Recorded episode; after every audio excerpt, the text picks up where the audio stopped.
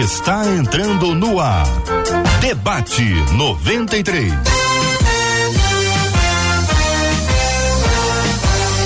Realização 93 FM. Um oferecimento Pleno News. Notícias de verdade. Apresentação J.R. Vargas. Alô, meu irmão, alô, minha irmã, aqui fala J.R. Vargas. Estamos de volta, minha gente, começando aqui mais uma super edição do nosso debate 93 de hoje. Que a bênção do Senhor repouse sobre a sua vida, sua casa, sua família, sobre todos os seus, em nome de Jesus. Bom dia para o pastor Meise Macedo conosco no debate 93 de hoje. Bom dia. Bom dia, JR. Quero agradecer a Deus por essa oportunidade. Mandar um nosso abraço aqui para cada ouvinte. Espero que o tema de hoje seja bem relevante, traga instruções para o nosso coração, a fim de que sejamos pessoas melhores. Jennifer Costa conosco no debate 93 de hoje. Bom dia, tudo bem? Bom dia, muito feliz de estar aqui. A minha oração é que cada ouvinte seja abençoado com um tema tão relevante desse debate. Pastor Wanderson Costa conosco no debate 93 de hoje também. Bom dia, pastor. Bom dia, JR. Bom dia aos queridos ouvintes. Bom dia aos debatedores, a Marcela, toda a equipe, né, da 93 que nos dá a oportunidade de viver esse presente, esse momento que tem certeza que vai ser cheio da graça de Deus. Alô, Rio Grande do Norte. Vamos encontrar com o pastor Valtenci Oliveira. Bom dia, pastor. Bom dia, JR. Bom dia, queridos colegas, debatedores e debatedora. Que bom estarmos aqui hoje. Um abraço aí a todos os ouvintes da Rádio 93 FM. 93. Muito bem, minha gente, nós estamos no ar. Eu você acompanha 93 aqui no rádio 93,3. Nós estamos transmitindo o debate 93 agora. Olha, pelo rádio 93,3. Estamos transmitindo o debate 93 agora pelo aplicativo, o app da 93 FM, pelo site rádio93.com.br, pela página do Facebook da 93, é rádio 93.3 FM, pelo canal do YouTube da 93 é 93 FM Gospel e nas plataformas de podcast é só pesquisar debate 93 que nós também estamos com você. É um dia todo especial para agradecer a Deus pela bênção de estarmos juntos no rádio. Bom dia, Marcela Bastos. Bom dia, J.R. Vargas, nossos queridos debatedores. É bom demais a gente ter a companhia de vocês com a gente e os nossos ouvintes no Facebook. Por lá já está Maria Pereira, JR, dizendo eu estou em Santana de Parnaíba, atenta a cada ensinamento do debate 93. Pensa. No nosso canal do YouTube, Aline Ávila, que é de Nova Friburgo, disse, ó, tô ansiosa para mais um dia de aprendizado e quero dizer que Nova Friburgo tá ligada na 93 FM. Então, conta pra gente de onde você está assistindo o debate 93. Essa é uma questão muito legal, porque a gente está dando voz aqui a você que está nos acompanhando de vários lugares, do Rio de Janeiro, do Brasil e do planeta. De onde você está acompanhando o debate 93? Você está acompanhando a gente pelo Face, é pelo YouTube, é pelo aplicativo, é pelo site de onde você está acompanhando a 93 FM, de que cidade, de que estado, de que bairro, de que país. Você participa com a gente aqui do debate 93, o que é sempre pra gente uma alegria imensa, afinal de contas, estamos juntos na rádio que conquistou meu coração. Conquistou um de, uma de nossas queridas ouvintes está dizendo o seguinte: olha, nosso mundo tem uma relação estranha com a autoridade. Eu não sei se é impressão minha, mas parece que nos últimos tempos está cada vez pior. Porque todo mundo quer ser e ter uma voz de liderança. Isso é insubmissão. Aliás, o que é ser uma pessoa submissa? Ô Jennifer, vou começar ouvindo a sua opinião sobre esse assunto. Existe, na sua opinião, uma desconstrução da autoridade em todos os níveis, seja na família, ah, no, no governo, nos, nos, governos, no trabalho, na igreja. Como é que você lê esse aspecto que envolve a autoridade? Está, está acontecendo uma campanha de desconstrução da autoridade ou você acha que não? Eu acredito que está acontecendo uma desconstrução da honra. Então, quando eu não sei honrar o outro, eu não respeito a autoridade. Então, a gente está vivendo um tempo que a gente não sabe mais respeitar as autoridades que existem. E a gente precisa também aprender muito sobre o que é autoridade. A autoridade não é sobre o quanto você grita, porque tem gente que grita no nome de Jesus e não expulsa demônio nenhum, mas é o quanto você vive. É ali que a gente adquire a verdadeira autoridade, porque a autoridade ela vem através da transformação do nosso entendimento.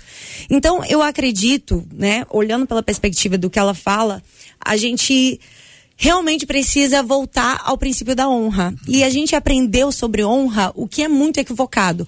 A gente entendeu que a gente tem que honrar quem merece. Honrar dependendo da pessoa, dependendo da classe social, dependendo do que ela vai me oferecer. Então, a gente não sabe mais honrar uns aos outros. Então, eu acho que esse aspecto da honra, ele precisa ser resgatado dentro das igrejas. Então, a ausência, a ausência da, da honra gera a ausência da, da- do respeito à autoridade. Respeito à autoridade. Eu posso contar uma experiência Claro, que eu vivi? por favor. Inclusive, eu tô vendo o pastor Valten, Valtenci de Parnamirim. Eu amo Natal. Eu morei seis anos no Rio Grande do Norte. É, eu tenho uma experiência muito forte com o Natal. E a Assembleia de Deus lá é extremamente bem rigorosa, né? É questão de costumes e tudo mais. E eu morei no período que era bem rigorosa, era uma cidadezinha bem pequena. E o pastor me viu jogando bola na rua. Absurdo. eu tô E ele me afastou de todos os cargos. Ele me afastou, eu cuidava das crianças. Eu era professora de escola dominical, eu era adolescente. E eu me lembro que eu entrei dentro de casa assim, revoltada, né? Eu falei assim, gente, como pode? O pastor me afastou, passou na rua e disse que vai me afastar de tudo porque ele me viu jogando bola. E o meu pai me ensinou uma lição que eu, eu carrego pra vida. Meu pai falou assim: você pode não concordar com o que ele fez.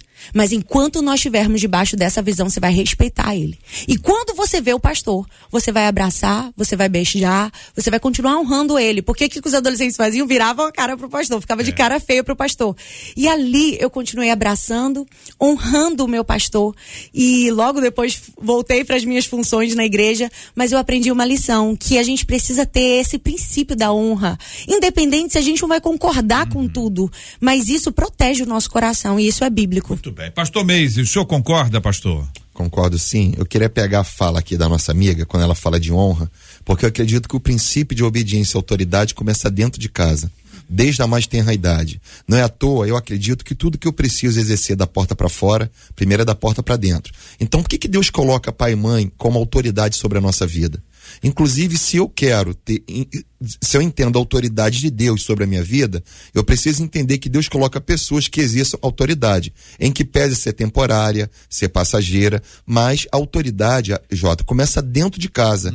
E isso que começa dentro de casa vai reverberar em todas as áreas da vida. Então, hoje, no mundo que a gente está vivendo, falar de autoridade é até uma palavra desgastada. Parece que está fora de sentido. Quem fala de autoridade, as pessoas eh, entendem que a palavra autoridade tem a ver com escravidão ou, ou o sentido é muito desgastado. E a gente tem que resgatar o conceito da verdadeira autoridade. E eu queria apontar uma coisa aqui, que tudo começa no pecado. Então, desde o Éden, a autoridade foi quebrada lá foi quebrada lá. Consequentemente, nos lares, que vai reverberar para toda a sociedade. Então, só queria pontuar isso aqui, que isso tem começado, ao meu ver, nos lares. O, a quebra do princípio da autoridade. É. A, a Jennifer contou essa experiência e em casa deu uma arrumada. Meu né? pai, O pai exato. arrumou essa história. Pastor Valtenci. Era o senhor, pastor? Não, né? Não. Não, não, não. Com certeza não. E aí, pastor, como é que o senhor entende esse assunto, querido? Primeiro aí um abraço para o pastor Meise, amigo querido de, de longa data. É, a autoridade, ela é. a- quando a gente olha para as escrituras, as escrituras sagradas, elas trabalham com princípios. Princípios que são inalienáveis no reino de Deus. E um dos princípios inalienáveis do reino de Deus, sem dúvida alguma, é o princípio da autoridade. A começar, é, obviamente, pela autoridade de Deus sobre a nossa vida, sobre o governo de Deus sobre a nossa vida. O Novo Testamento, especialmente o Evangelho de Mateus, ele trabalha a, a palavra, a, a, a terminologia basileia tuteu, que é governo de Deus, né, que tem a ver com a autoridade de Deus sobre toda a nossa vida, sobre toda a nossa existência. E como os colegas já disseram, essa autoridade que começa em Deus, é um princípio, ela também ela vai, ela vai se espraiar, ela vai reverberar em outras áreas da nossa vida, como na dentro de casa, na família. E a Bíblia, ela tem assim muitos exemplos de que a autoridade ela precisa ser obedecida, ela precisa ser seguida. Agora há um limite para isso. Eu acho que mais tarde a gente vai falar um pouquinho sobre isso. Anderson. Então, é, são princípios elementares, acredito até da fé cristã, a questão da submissão, respeito à autoridade. Mas a gente vê que a nossa luta ela não está simplesmente contra pessoas, porque parece que as pessoas estão lutando contra uma autoridade pessoal. Quando me coloco contra uma autoridade, eu estou lutando contra o próprio Deus e contra o princípio que ele estabeleceu. Quando a gente percebe hoje, a gente sabe que a gente está vivendo uma luta contra uma realidade espiritual, né? A Bíblia vai dizer que a nossa luta não é contra a carne, não é contra sangue, mas contra os principados e potestades. Ele está falando, a nossa luta é contra autoridades espirituais que buscam estabelecer o seu governo iníquo no mundo. E esse governo é estabelecido através do quê? De cultura. Então a nossa cultura hoje ela está comprometida, corrompida pelo pecado e busca desconstruir principalmente a figura paterna dentro dos lares, desconstruindo esse primeiro papel de autoridade que o indivíduo conhece, que é ali na sua família, na sua casa. E quando a gente tem essa desconstrução, e hoje se fala muito contra o patriarcado, né, que a gente tem percebido é que se entra com, essa, com esse argumento para desconstruir essa figura que, de Deus, se desconstrói a figura do pai e a partir da figura do pai, que deveria revelar a figura de Deus e a sua autoridade, se desconstrói a figura de Deus como pai, criando o quê? Uma geração que consegue relativizar aquilo que Deus estabeleceu. Então a gente começa a ter quebras de princípios dentro da casa, na igreja, e acaba se opondo a Deus, muitas das vezes dizendo que ama Deus. O que, que é rebelião, gente? Como é que a gente pode é, definir rebelião e aplicar esse contexto aqui? A pessoa tem autoridade, o outro se rebela contra essa autoridade. Isso pode ser em qualquer campo. Vou, gosto sempre de ampliar para não ficar um assunto de pastor. Sim. É um assunto do ser humano. Isso pode ser aplicado dentro de casa, é aplicado na escola, no trabalho e também na igreja. Então, esse aspecto. O que que a gente pode, ou como definir a rebelião e é esta relação da rebelião com a questão da autoridade. Eu vou me rebelar contra a autoridade? Sempre é uma rebelião, às vezes eu posso divergir da autoridade, ainda que de forma respeitosa, sem desonrá-la. Como é que funciona a questão da rebelião, que é pior do que um pecado de feitiçaria? Então, vamos lá. E aí, fiquem à vontade. Ô Jota, é, eu acho que é exatamente o que você falou. Nem todas as pessoas que exercem autoridade vão exercer autoridade de acordo com a vontade de Deus. Isso é uma coisa óbvia pra gente. Mesmo nós que somos pastores, a gente pode estar exercendo uma função de autoridade e a gente pode criar um princípio bíblico. Vamos lá, isso é um ponto. O outro ponto é a pessoa que se rebela contra quem exerce autoridade. Quem exerce autoridade está falando em nome de alguém. Então, eu acho que a rebelião, é, a causa da rebelião é uma coisa muito complicada, porque tem a ver com orgulho, é o orgulho do coração da pessoa, tem a ver com a insubmissão, porque um princípio básico do evangelho é o princípio da humildade, da humilhação. Eu acredito que toda pessoa que se submete à autoridade de alguém, ela com certeza não é, é, se submeter é um lugar de descanso. Por exemplo, eu sou pastor auxiliar numa igreja. Eu me submeto com muita facilidade à orientação do meu pastor, porque eu entendi que aquilo que meu pastor me orienta, eu descanso nisso.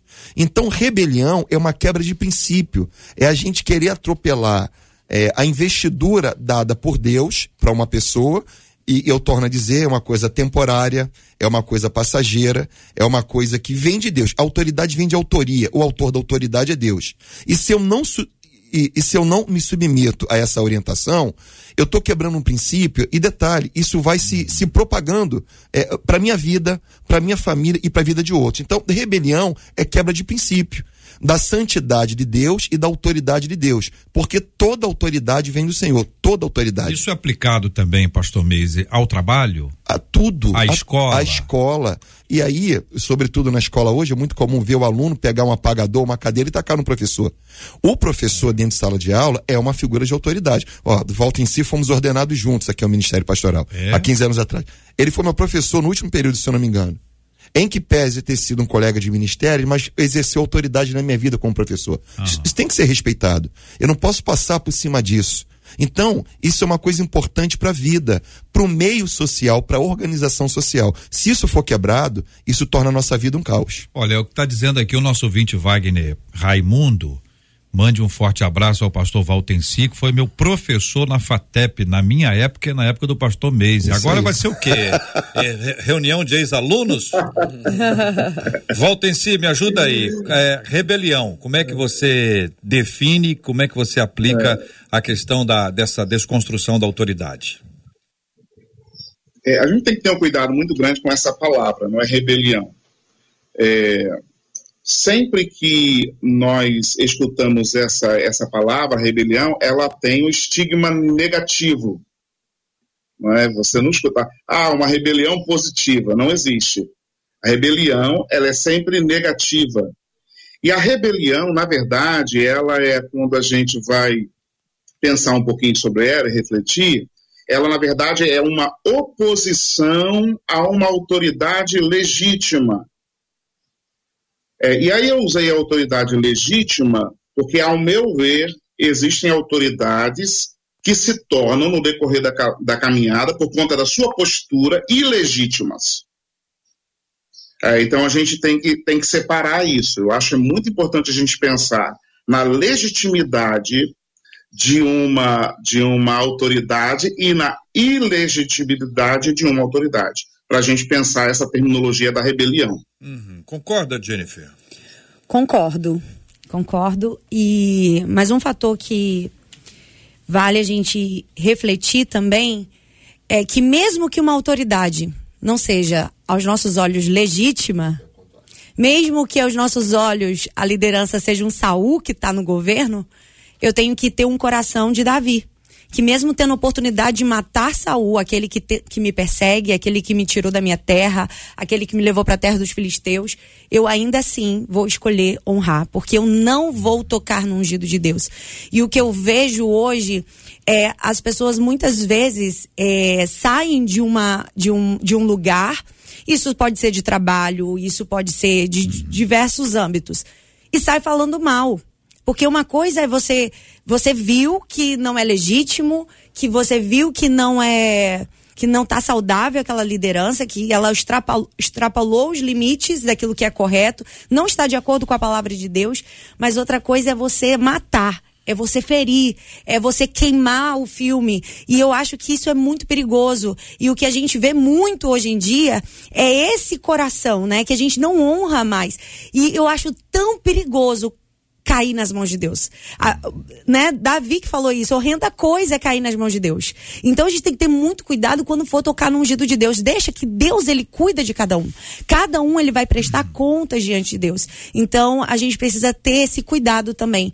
Você viu algo errado, mas não faça disso uma manchete, não faça disso um veículo para você ferir um ministério, para você falar mal de alguém. E eu vejo hoje muito nas redes sociais, né? Existem redes sociais só para fazer deboche do povo cristão.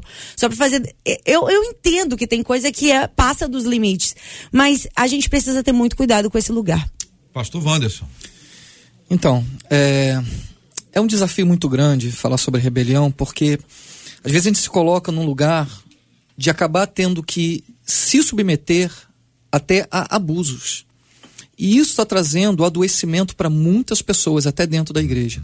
Hoje já se fala sobre a STR, que é o síndro- síndrome do trauma religioso. Pessoas que passaram por abusos sistemáticos, acabaram se afastando e adoecendo, tendo depressão, ataques de pânico.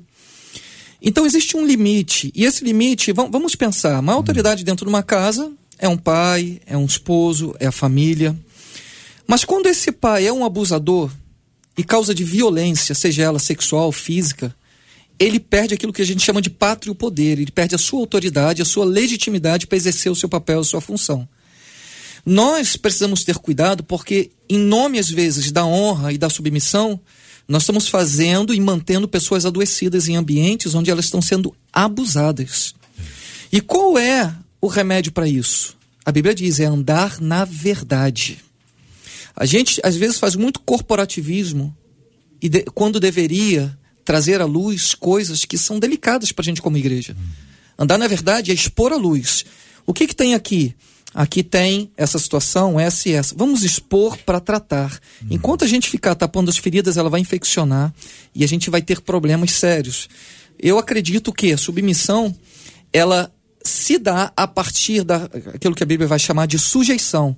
E sujeição é quando eu, a Bíblia vai falar, sujeitai-vos em amor quando eu decido me sujeitar a partir de uma relação construída de uma aliança, e a aliança é: eu concordo com você, nós concordamos, nós caminhamos juntos. A Bíblia vai dizer: podem dois caminhar juntos se não concordarem? Se eu não concordo, eu não preciso me submeter, mas eu devo sair dessa aliança. Eu devo me retirar dessa relação abusiva. Eu devo sair desse ambiente adoecedor, porque senão eu vou, em nome da submissão, adoecer, adoecer minha família, às vezes perder a minha casa em nome de uma submissão religiosa que Tem não é uma saudável. coisa, gente, que é falta de uma análise mais lúcida, mais clara, mais bíblica sobre a relação que existe em todas as esferas. Então, eu Sim. gosto sempre de ampliar. A Bíblia, quando fala sobre autoridade, de governo, ela espiritualiza o assunto. Ela diz que a gente tem que orar, que a gente deve, deve respeitar e espiritualiza o negócio. É verdade. Quando fala sobre a relação com os pais, ela também espiritualiza, ainda diz que você vai ter vida longa. Vida longa. Então, esse processo que é, de vez em quando a gente dá humanizada no negócio e tira toda a espiritualidade, ou exagera. Então, o que tem de espiritual nisso? Então, vamos pensar espiritualmente. Não, não respeitar a autoridade familiar, pai, mãe, avô e avó, que não adianta, ninguém vai hoje em dia, a não ser vocês são anjos, quatro anjos aqui, que fazem isso, chega pro pai e pra mãe, bença pai, bença mãe. Agora, os meninos de hoje em dia, eu que sou mais novo aqui de vocês, com exceção da Jennifer, que é, que é mais nova de todos, as pessoas não fazem mais isso. Isso quer dizer o quê? Que desrespeita? O respeito é isso? O respeito é o professor chega na sala de aula, os alunos ficam de pé. Isso é respeito, isso é costume. Isso é respeito, isso é hábito. Então eu preciso que vocês nos ajudem. Volto a vocês, já já. Marcela, você está ouvindo o povo. Estão falando bastante coisa. Eu tenho impressão que tem gente que também jogou bola na rua. Teve. O pastor passou. O mas pastor o pastor, vou te viu? dizer, esse pastor, é, o que, que ele faz? É, O pastor pa- viu, só que Eu não- quero saber quem é que avisou o pastor. Tem sempre alguém avisando o pastor. Pastor, olha, não fala com ninguém, não. Não diz que sou eu, não, pastor, pelo amor de Deus. É, nesse caso desse ouvinte, diferente da Jennifer, É. da, Jennifer ah, o resultado não foi bom, porque esse ouvinte acabou se afastando do evangelho. Nesse caso, né? E aí a gente vem vários casos aqui. Uma das nossas ouvintes, a Conceição, disse assim: parece que a gente está vivendo um tempo realmente de insubmissão, em que as ovelhas não querem mais obedecer ao pastor. Ela falou no Facebook. E aí uma outra ouvinte trouxe já no YouTube dizendo: tem muita gente dentro da igreja que não aceita ser submissa de jeito nenhum. É. E ainda ponto fala assim: É. uma parte das mulheres hoje em dia não aceitam submissão. As seja na mulheres? igreja, na casa e no trabalho. Essa ouvinte. deixa eu- deixa eu ouvir aqui. Ela- É, ela é tá- uma ouvinte, é uma menina. Ela está dizendo que as mulheres não aceitam a submissão? É, Ela disse. Onde será que é isso, gente? Tô confuso. Agora, tem gente que acha que submissão é um ato de fé. isso o Reginaldo disse: para mim, a submissão é um ato de fé. Ó, Já um, um outro ouvinte pelo WhatsApp disse assim: Mas peraí, gente, a submissão tem que ser cega, mesmo quando a autoridade está errada e não dá para ser seguida. E aí ele É. conta o o exemplo, ele pastor disse. Wanderson disse que não, né? É. E aí ela, ela, mas aí ele diz o, o- ele até traz uma expressão dizendo, sei que aquela autoridade está no erro. E aí eu escolho entre ser taxado de rebelde ou viver em santidade, diz ele. Tá enrolado. Como é que fica essa negócio. questão? Assim, então, é uma coisa ou outra? É, no caso, segundo É ele, submissão ou ou santidade? santidade. É, Gente do céu. exatamente. Ô, Meise, eu sei que você quer falar sobre fé, mas pera um pouquinho. Não tá estranho esse negócio? Tá, tá estranho. É. O que eu queria discernir aqui é obediência uma coisa, submissão outra coisa. Obediência, na minha cabeça, é um ato. Então, por exemplo, eu casei. Se meu pai disser assim, você não vai para a igreja. Não, eu vou para a igreja. Eu não estou sendo desobediente. Submissão é um estado de espírito, tem a ver com o meu coração. Eu posso ter um coração submisso e desobedecer a ordem de alguém, por ser uma ordem absurda. No, no militarismo dizem que ordens absurdas não se cumprem. Então, obediência é um ato. A pessoa desobediente, ele pode desobedecer no momento e obedecer no outro. Submissão não é ato, submissão tem a ver com a voluntariedade do coração. Então, eu acredito que eu posso ser uma pessoa submissa, em alguns momentos eu desobedeço. Porque obediência é um ato diante de uma ordem. Não sei se eu estou conseguindo aqui. É, não, tá sim, tá, tá muito é- bom. Eu quero acrescentar para o senhor. É, É só para tentar discernir que uma coisa é uma coisa. um pouco mais é o seguinte, que é se a gente estabelecer que a gente vai ser submisso ou obediente a anjo, Exato. não vai acontecer. Sim. Porque não, não- não tem. até onde eu sei, Aham. dificilmente um anjo aparece. De vez em quando ele aparece aí. Às vezes. Tem gente que vê anjo Qual o tempo critério, inteiro, né? fica impressionado. Mas se a gente estabelecer, não, eu só obedeço quando a pessoa é Isso, perfeita. perfeita. Então, Quem é que estabelece que o indivíduo é perfeito? O imperfeito? O imperfeito sabe o que é perfeito? posso ler um texto aqui, Por Jota? favor, Isso assim, meu irmão, ó, tem primeira. Já estava aqui. 1 Pedro, capítulo 2, verso 16. Servos, sujeitáveis aos vossos senhores, fala de submissão, com todo temor, não somente aos bons e gentis, mas também aos perversos. Pois isso é digno de reconhecimento que um homem, por causa da consciência para com Deus, passe por aflição, sofrendo injustamente. Isso aqui é uma atitude do coração Qual que é o endereço? é 1 Pedro, capítulo 2, os versos 18 e 19. Então eu vejo aqui, ele está falando da sujeição, é ter um coração submisso. Aí você fala assim, ah, mas a esposa não é submissa ao marido. Mas ele pode estar dando uma orientação que é absurda. Ela não tem que ser, ela não tem que obedecer. Porque é mais vale obedecer a Deus do que os homens. Ela pode ser submissa. Mas em gabinete, às vezes, eu faço certos atendimentos que eu me assusto. Pastor, meu marido me obriga a fazer isso. Ele não tem esse direito de fazer isso com ela, porque ele não é dono da vida dela. Ela, ela é insubmissa? Não. Ela não está cumprindo uma, uma ordem. Isso é diferente. Obediência entra aqui biblicamente como um ato. Submissão é uma disposição do coração. Então a pessoa de fato ela é submissa, mas não obedece tudo cegamente. Nesse sentido que eu estou querendo discernir. Volta em si, você concorda? É, concordo, concordo. Um mês aí. É, e aí eu estou pensando aqui, JR, que ah, o grande problema da submissão é a insubmissão. a insubmissão, porque a insubmissão, ela na verdade, ela é uma prisão. Ela é uma prisão de que é, e ela se traduz num sentimento ou numa vontade de que tudo precisa ser do jeito que eu quero. É? Ela chega a ser, ela é egocêntrica, tudo tem que ser do meu jeito. Se não for do meu jeito, se não for da minha maneira, então eu não me submeto. Então, a insubmissão, ela é, ao meu ver, uma prisão. Ela aprisiona a pessoa na sua, no seu próprio ego, na sua própria vontade, porque ela não está pronta a se sujeitar, como diz a, a palavra, né? Sujeitai-vos uns aos outros. Ela não está pronta para isso. Então, ela acaba sendo e, é, uma pessoa que é prisioneira dela mesma, dela mesma, porque ela não consegue se submeter. É, parece que a gente pode enfrentar assim. A tem dificuldade com B. Porque B não é fácil. B é um líder, é uma líder no trabalho, é um professor de sala de aula, é uma pessoa com- na casa, na igreja, enfim. B é complicado. Agora também tem um perfil que é contra a qualquer autoridade. Pode ter um trauma, que a gente não sabe. Mas tem gente que é o seguinte, não salva ninguém. A pessoa é a pessoa é contra a figura de autoridade. Quem é a figura de autoridade? É o pai? É contra. É o irmão mais velho? É contra. Pastor? É contra. É mestre do seu que é contra. A pessoa sempre se projeta contra essa autoridade, se identificando como superior, melhor, mas não tem não tem o chamado para estar naquela naquele lugar. Então é como se a pessoa estivesse sempre no lugar errado. Como é que a gente administra isso, hein? Como é que a gente enfrenta esse tipo de gente? Bem, a gente acha, muitas vezes, o crítico, ele consegue uma atenção. E isso é fato. O crítico, ele passa a ideia de que ele é mais inteligente, porque ele consegue destruir a ideia de alguém.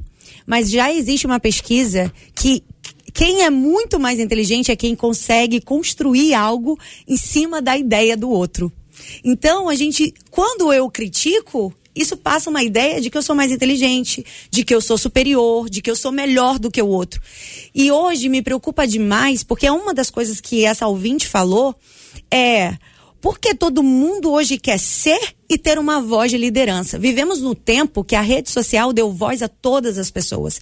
E isso é um lugar muito perigoso, porque nós estamos vivendo uma síndrome do protagonismo. Eu tenho que brilhar, eu tenho que ser o centro, eu tenho que ser é a síndrome do Babe- de Babel, né? Eu tenho que ser célebre. Essa é a geração que vivemos.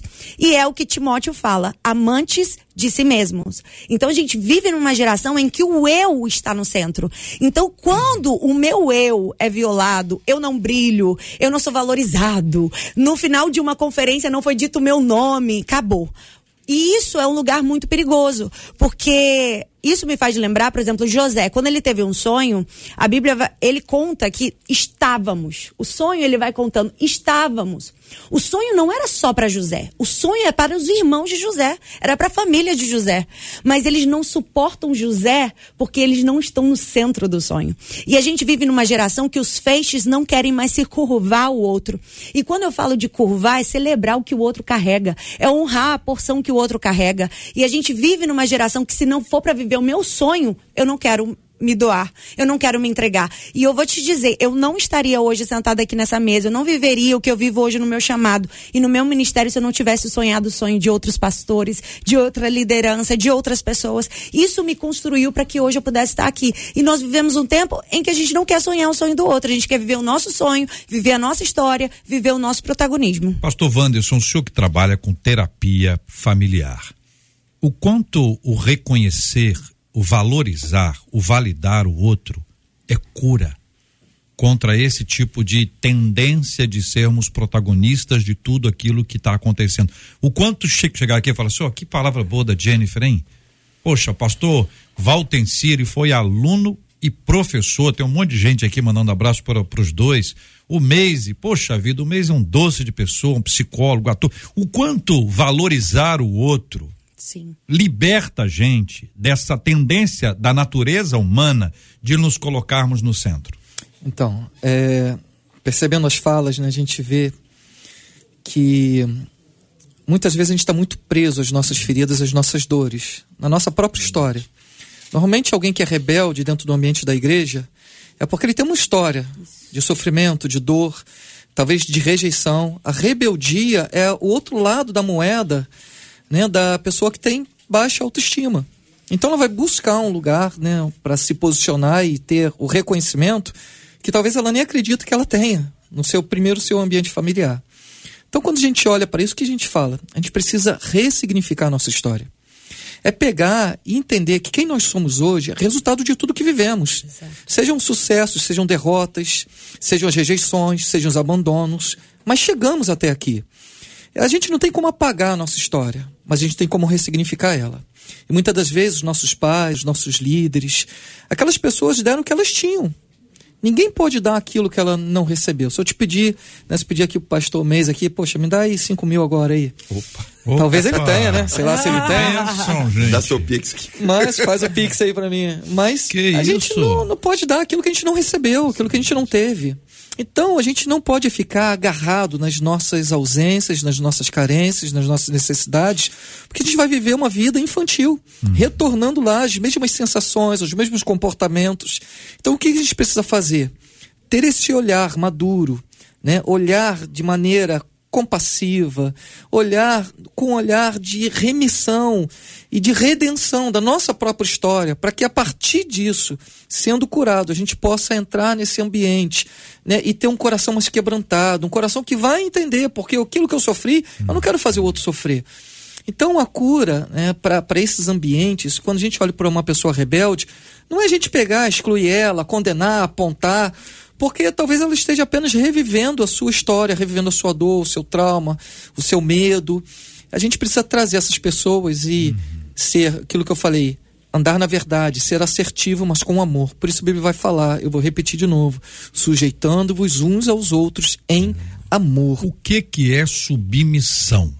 O que que a gente pode definir? Como a gente pode de definir? Ah, um, um ouvinte diz que tem mulher que não quer ser submissa ao marido, como provavelmente há maridos que não querem ser submissos a Deus. Ele é insubmisso a Deus, mas quer que a mulher seja submissa a ele. Insubmissos podem requerer submissão? Como é que funciona isso na vida prática? Não na teoria. O discurso pode ser bom, mas a prática pode ser falha. Vou deixar essa na mesa e volto já já. Marcela. É, tem muita coisa por aqui. É. Tem um dos ouvintes, é, o texto é grande, não vou ler, mas ele diz: difícil mesmo é você se submeter a alguém que é autoritário, que é arrogante, que é mandão. E aí diz, ele ainda pega o microfone na igreja diz: Eu sou a autoridade aqui, vocês vão ter que fazer o que eu quiser fazer. Do contrário, vocês estão em rebeldia, em desobediência. E termina retoricamente dizendo: E aí, fica difícil você ser submisso a alguém assim, diz esse ouvinte pelo WhatsApp. Um outro ouvinte pergunta, tem duas perguntas aqui. Um ouvinte diz assim: o quanto a nossa natureza, a nossa carne, atrapalha na submissão? E como é que a gente consegue controlar essa velha natureza para conseguir se submeter? É uma pergunta. A outra pergunta, de um outro ouvinte, diz assim: o apóstolo Paulo foi insubmisso ao apóstolo Pedro, lá na passagem de Gálatas 2,11? É a pergunta. Então vou, vou, vou deixar um assunto de cada vez. Deixar o Pedro e Paulo para daqui a pouquinho. Vamos começar aqui com a questão do quanto a nossa natureza humana complica a questão da submissão. Porém, antes, é preciso que a gente defina o que é submissão e como ela se aplica à nossa vida. Em geral, esse assunto surge com mulheres sejam submissas. Mas o marido, ele não é submisso? Como é que a gente trata esse assunto de forma clara, objetiva e realista do ponto de vista bíblico? Posso cantar um corim. Hoje eu já cantei muito. Pastor, vai lá, pastor. Já tá aí. aí. Submissão, ela é, é, é, uma, é uma atitude, né? O pastor Meiser, ele, ele trabalhou isso há alguns minutos atrás, quando ele falou sobre obediência e submissão, né? Uma atitude do, de espírito, é, é, um, é uma forma de estar, uma maneira de estar, né? Tem a ver com isso. Então, submissão é, é o ato de, de estar sob, né, sobre a autoridade de algo ou de, de alguma pessoa. Agora, o que eu acho interessante aqui na sua outra fala, e aí eu acho que, que complementa essa, acho que uma outra pergunta que você fez antes da, da Marcela entrar, é sobre como é que deveria ser isso. A, a submissão, segundo Paulo, em Efésios capítulo, é, capítulo 2, deixa eu ler um texto aqui, Efésios capítulo 2, aliás, Efésios capítulo 5, versículo 21, Paulo, quando está falando sobre a vida em comunidade, para os irmãos da igreja de Éfeso, para aqueles discípulos, não é?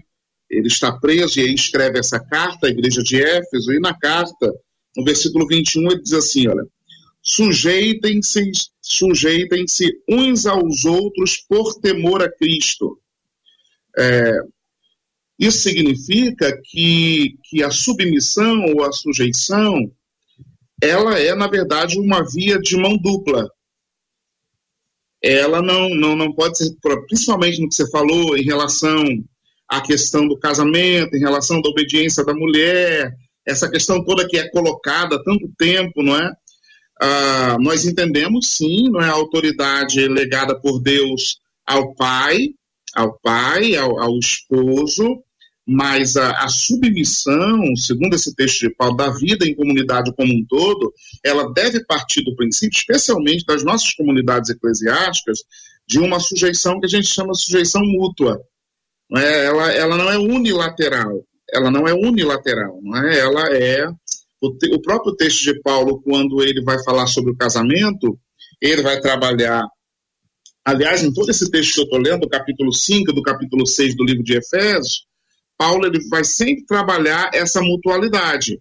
Ele vai dizer assim: ah, mulheres sejam, sejam sujeitas aos maridos como ao Senhor. E depois ele vai dizer: maridos amem as suas mulheres. Então, a mutualidade. Ele vai dizer para os filhos serem obedientes aos pais, mas ele vai dizer também para os pais não provocarem a ira dos filhos. Então, essa submissão esse é, é, é- é uma via de mão dupla.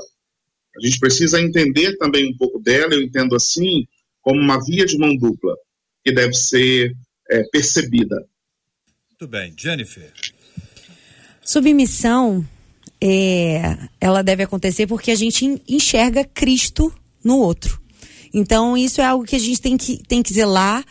E algo que me preocupa também, levantando um outro ponto, é que, segundo as estatísticas do, do IBGE, possivelmente vai vir na próxima estatística, não é o aumento dos evangélicos, é o aumento dos desigrejados.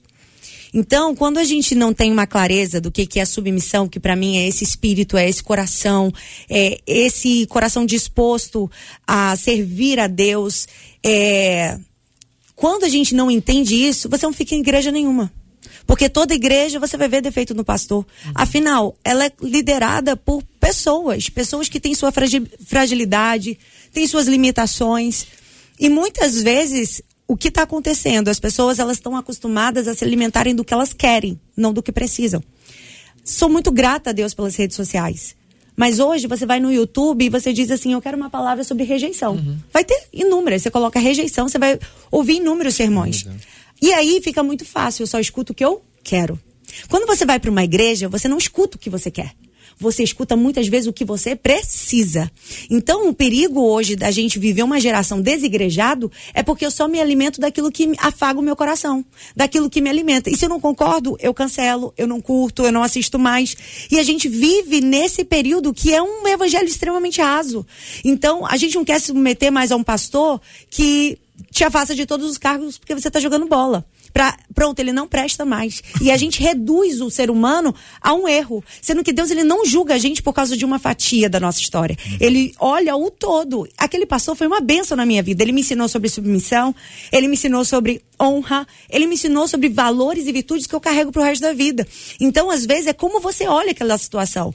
Fato, ai, eu olho, olho pro meu pastor, meu pastor faz isso, meu pastor faz aquilo. Mas veja, ressignifique. Olha os valores que ele carrega, olha quantas pessoas ele ajuda. Porque se você depender desse olhar crítico, você não fica em lugar nenhum. Então a gente precisa enxergar Cristo no outro, mesmo que ele tenha suas limitações, mesmo que ele tenha os seus erros. E a gente também tem uma outra questão que eu queria falar. Paulo, ele fala sobre a gente respeitar as lideranças, as autoridades. Mas existe um momento na história que ele fala assim: não é justo eu obedecer vocês e desobedecer a Deus. Porque a gente. É essa diferença da submissão e da, da obediência. Que a gente precisa distinguir. Não é que você vai concordar com tudo, fazer tudo que lhe é solicitado. Vivemos por muito tempo uma manipulação na liderança. Porque você, para casar, você tem que perguntar se eu, se eu, se eu, lider- se eu libero. Para você comprar uma casa, você tem que vir aqui para ver se eu abençoo. Mas isso foi uma doideira que aconteceu num pedaço, num uma pedaço 2000 da, da, da igreja, né? A pessoa pode ir à festa, não pode ir à festa, casa, namora, trabalha, Mas não isso ainda trabalha. acontece em alguns lugares, infelizmente, Jesus né? amado. E, e- e- Não deixa, a pessoa não aprende a pensar, Jennifer. Sim. E o que acontece? O que é errado é que esses past- essa liderança entende que você tem que aumentar a cerca. Sendo que o que segura a ovelha não é aumentando a cerca, é dando pasto, é dando alimento. Porque se nessa igreja ela tiver alimento, ela não vai para outro lugar. Se nessa igreja ela tiver palavra de Deus, ela não vai para outro lugar. Então acho que a gente precisa ter esse cuidado também. E aí, pastor Wanderson? Tô achando o senhor muito assim, pensativo hoje. É porque o assunto, o assunto ele tem seus É. polos, né, seus Exato. extremos, né? A palavra o potasso, no- é, a palavra grega, né, para submissão é o potasso. Busquei aqui. Legal, A sua atitude voluntária de ceder, legal. de assumir a responsabilidade de levar a carga de alguém.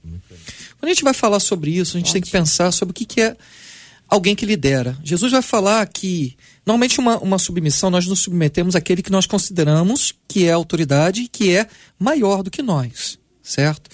Jesus vai falar que o maior é aquele que serve. Só que às vezes os nossos modelos de autoridade não estão no serviço, mas por causa dessa, das redes sociais, estão nos status. Naquilo que ela representa publicamente, mas muitas das vezes não naquilo que ela faz no privado, na relação. A gente perdeu muito da relação pessoal, da relação mais íntima. Jesus chega para os discípulos e fala: eu, eu, eu vim aqui, ele pega uma toalha, uma bacia e vai lavar os pés dos discípulos. Pedro fala: Não, não, ele. Como assim não? Se eu não te lavar, se eu não lavar os teus pés, você não tem parte comigo. Então lava todo o corpo, Senhor. Não, você só precisa dos pés. Jesus foi um modelo de servir. Jesus, ele nos ensina que o maior modelo de autoridade não é aquele que impõe, não é aquele que determina, mas é aquele que é exemplo, aquele que faz e que mostra como fazer. Jesus anda três anos lá ensinando, para que depois, a partir do ensinamento dele, eles também possam reproduzir o mesmo modelo. Então, eu acredito que a primeira coisa que a gente precisa capturar de uma liderança e nessa relação de submissão uns aos outros é o coração. É o coração de servo, porque Jesus, apesar de ser autoridade, ele tinha um coração de servo. Ele amava servir as pessoas. E ele nos ensina o quê? Você quer ser o maior? Sirva. Sirva, porque o amor não é. Filhinhos, não ameis só de palavras, mas de atitude. E a submissão que está relacionada a amor é o quanto eu estou disposto, como a palavra diz, o potássio, em ceder e em fazer em favor do outro. Então, submissão não é só o quanto eu obedeço, não é só quanto eu vou aceitar as regras desse lugar, mas é o quanto eu estou disposto a servir o outro, a ceder em favor do outro, para ir manifestar o modelo que é o coração de Cristo. Submissão, ela traz por trás um propósito. Que qual é o propósito? Revelar o caráter de Jesus. O pastor Meise, vamos entrar aqui no Pedro e Paulo, porque a gente tem que responder a essa questão que o nosso ouvinte apresenta. E eu queria pedir a ajuda do senhor para nos ajudar a entender, né? O ouvinte, Marcela, ele falou sobre Gálatas. a, a insubmissão, né? Isso, No sentido de que Paulo foi insubmisso, Submisso a a Pedro. Pedro. Então o ouvinte está entendendo que Pedro é líder sobre Paulo. Isso. Né? E neste caso, a gente precisa eh, talvez tratar um assunto que fica no imaginário religioso brasileiro e, e- e romano, de que Pedro é a liderança da igreja colocada por Cristo. E a gente precisa eh, discernir um pouco esse assunto. Tem aquele aspecto lá de João 21 que o Senhor Jesus traz de volta Pedro para o dia a dia, né? Apacenta as minhas ovelhas e aquela conversa que está estabelecida ali. Existe um imaginário religioso que diz que a chave, o comando, a coroa, o trono está com Pedro. Que é de Mateus 16, né? Agora, quando você conecta e vai ler, por exemplo, quando Tiago e Pedro estavam presos, e Tiago é morto, e Pedro é maravilhosamente solto, Pedro pede que tudo seja relatado a Tiago. Quando existe a discussão sobre a questão da circuncisão, eh, relação sexual ilícita, comer animais com sangue, esse assunto é presidido por Tiago, o que pressupõe a liderança de Tiago na igreja. Então, estou só fazendo esse pano para o senhor entrar aí e mandar ver. É, você fez a introdução boa, é, você citou o concílio aqui de Jerusalém.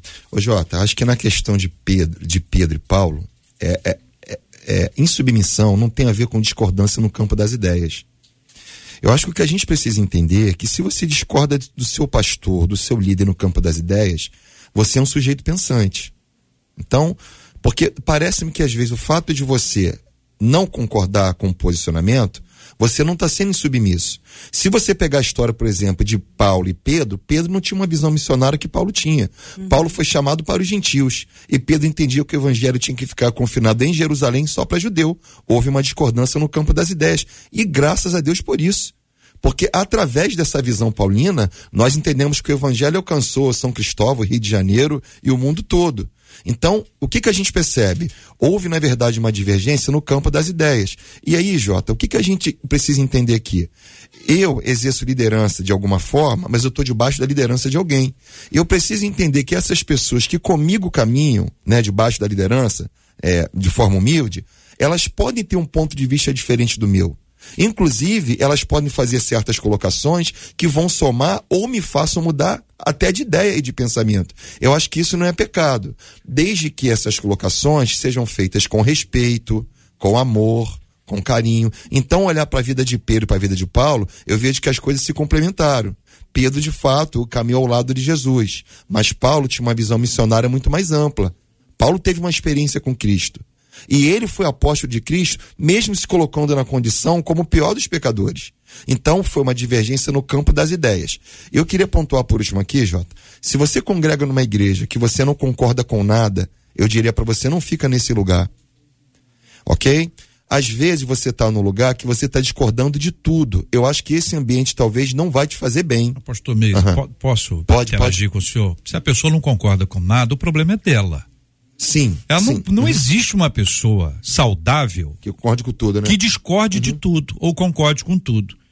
Então, assim, se ela sair, ela não vai ser tratada.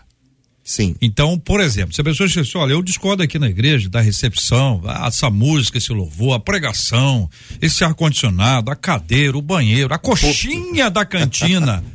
O problema não está em todo mundo.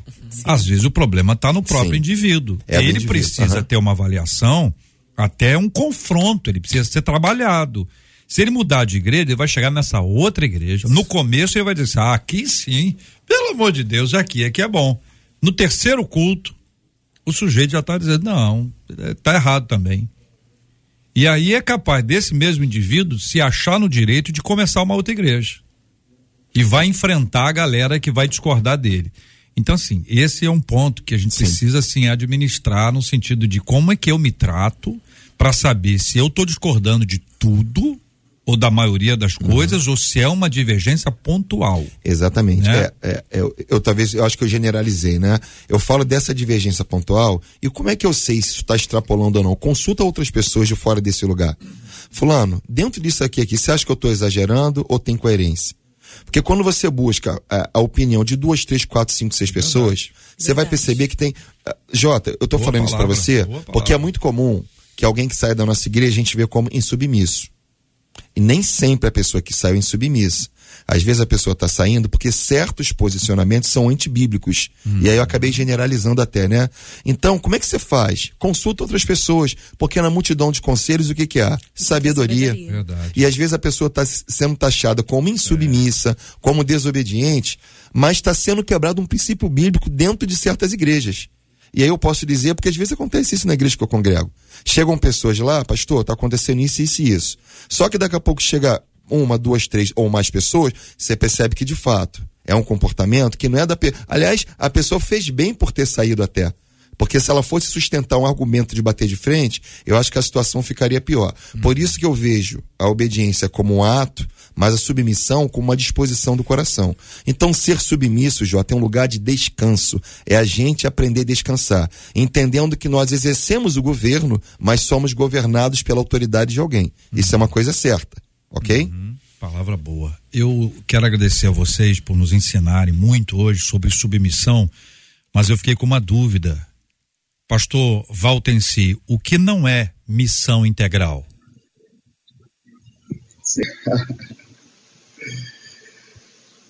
É, essa, essa pergunta, é, até avisar os ouvintes aí, viu? É do lançamento. é o lançamento do e-book. Conversa de doido, do né, pastor? livro, né, tá falando- Conversa tá de doido. autoridade, aí de repente, submissão.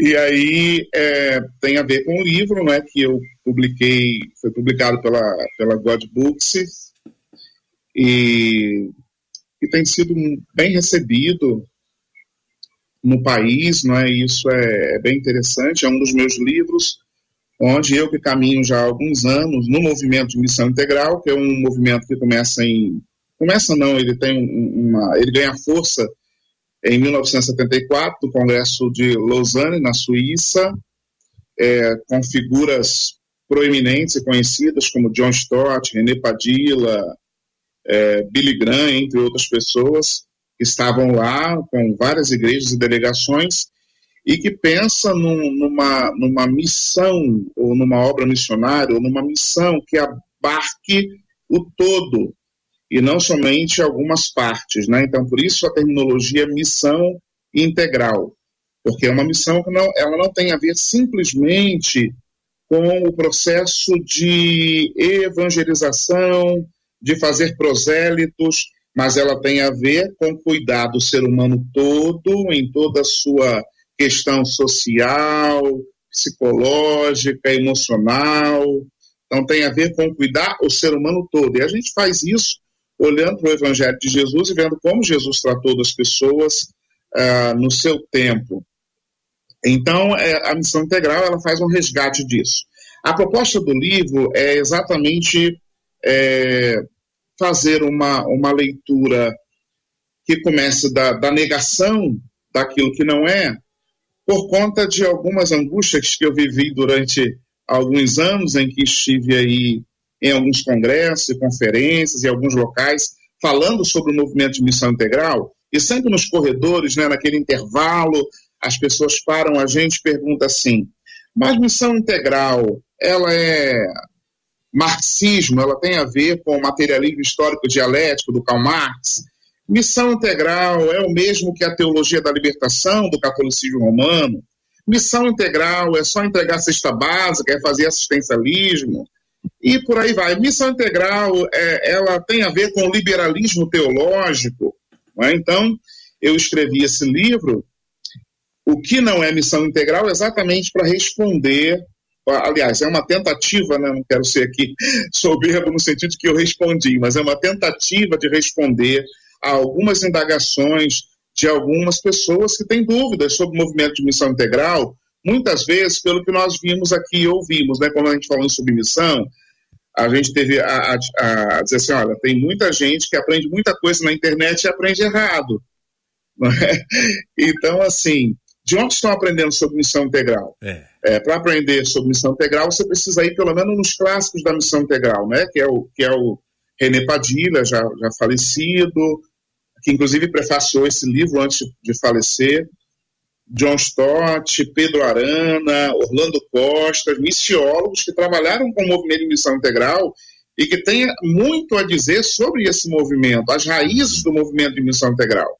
Ah, então, esse livro, na verdade, é essa tentativa de desconstrução de algumas críticas infundadas, sem uh, um amparo um amparo bíblico, um amparo histórico, um amparo cultural, que as pessoas às vezes fazem porque ouvem outras pessoas falarem algumas coisas, e aí elas começam a reproduzir isso sem uma leitura uh, mais profunda, sem uma leitura mais preocupada de fato com a temática. Então, esse livro é, é, é resultado disso.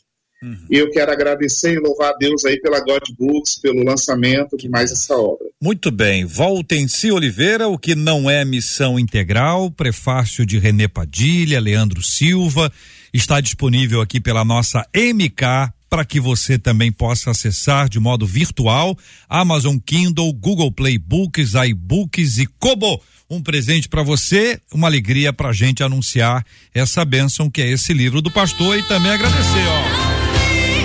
Hoje, Marina de Oliveira completa mais um ano de vida. Estamos gratos a Deus pela sua vida. Pioneira na nossa música evangélica brasileira e também na comunicação com toda a estruturação da MK e também da 93 FM. Marina, que é uma bênção ao longo do seu ministério, na sua vida, o carinho de todos nós da 93, reconhecimento da bênção de Deus sobre a vida dela e os parabéns. Parabéns, Marina de Oliveira, pelo seu aniversário. Que Deus abençoe cada dia mais e mais em nome de Jesus.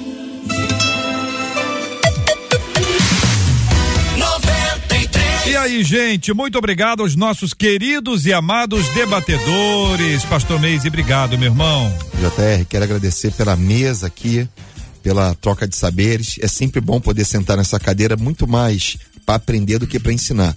Quero deixar dois abraços aqui. Quero mandar um abraço para o pastor Lucas, lá da nossa igreja, faz aniversário hoje, e para minha sobrinha do coração, que está em Coronel Fabriciano, Minas Gerais, Elisa, que também completa hoje mais um ano de vida. Que o Senhor vos abençoe. Pastor Wanderson, obrigado, querido. Obrigado, JR, obrigado os debatedores, cada ouvinte que ficou com a gente até agora participando. Quero agradecer. Foi uma oportunidade incrível e é muito bom né, a gente falar sobre a palavra, conhecer a experiência um do outro. Muito obrigado. Muito obrigado, querido pastor Valtenci Oliveira. Obrigado também, JR, pela oportunidade de estar aqui. Muito bom. Que Deus continue abençoando a todos os ouvintes da 93 FM, a toda a direção da 93 FM. Um abraço especial também para minha esposa, para minha filha Juliana, que está em Portugal, mora lá, para minha filha Júlia, que está aqui pertinho de mim. Então, um abraço grande para a segunda Igreja Batista em Parnamirim, que tenho o prazer e a satisfação de pastorear. Obrigado, querido. Jennifer Costa, obrigado, Jennifer. Eu que agradeço a você, J.R. Vargas, a Marcela, essa equipe, os debatedores. Foi incrível poder estar aqui e compartilhar desse tema. Agradecer a todos os ouvintes que estiveram conosco, nosso abraço, que Deus abençoe e que essa palavra possa alcançar o seu coração. Marcela Bastos. Olha, eu vou encerrar a fala dos nossos ouvintes com uma delas aqui pelo WhatsApp, que estava bem atenta em cada palavra dita e disse assim: amo os debates pela riqueza com a qual os nossos debatedores nos instruem. E aí vamos dar uma viajada bem rapidinho, porque a Maria Pereira está em Santana de Parnaíba nos assistindo. Em Friburgo está a Aline, a Mariluz e Miguel Pereira. Em Irajá está a Monique, a Odisseia em Campo Grande, Lúcia em Niterói. Duque de Caxias está a Gina, Belfor Roxa Elizabeth. A Nadia está aqui no Alto da Boa Vista e a Meire está na Bolívia, acompanhando o debate 93, que está em todo lugar. Muito obrigado, o carinho da audiência de todos vocês com a gente no debate. Se Deus quiser, voltaremos amanhã a partir das 11 horas da manhã. Nosso querido Gilberto Ribeiro já está na área para começar. Daqui a pouquinho o pedido tocou, abrindo a programação da tarde da 93. Nós vamos orar juntos. Pastor Meise, por gentileza, ore conosco. Colocaremos esses temas diante de Deus em oração e oraremos como temos feito todos os dias pela cura dos enfermos e consola os corações enlutados. Amém. Senhor nosso Deus e nosso Pai, mais uma vez eu quero te glorificar pelo tema abordado. Eu te glorifico porque o Senhor tem sido fiel na nossa vida. O Senhor nos ensina como nós devemos exercer a nossa autoridade, o nosso ministério, não com cetro na mão e uma coroa na cabeça, mas com uma toalha e com uma bacia. Que possamos ter um coração de ovelha, um coração ensinável. Se porventura o orgulho e a prepotência têm tomado conta do nosso coração, que o Senhor remova de nós o que não te glorifica e acrescente na nossa vida aquilo que tem faltado. Visita os enfermos neste momento, trazendo cura espiritual, cura emocional, cura física. Quem sabe alguém que nos ouve tem passado por um tempo de luto. Que haja consolo nos corações. Que o nome do Senhor seja engrandecido na vida de cada família. E que a Rádio 93 continue sendo o veículo de Deus para a transformação de vidas e para a propagação do Evangelho. É a nossa oração no nome de Jesus, segundo a sua vontade. Amém e amém. Você acabou de ouvir Debate 93.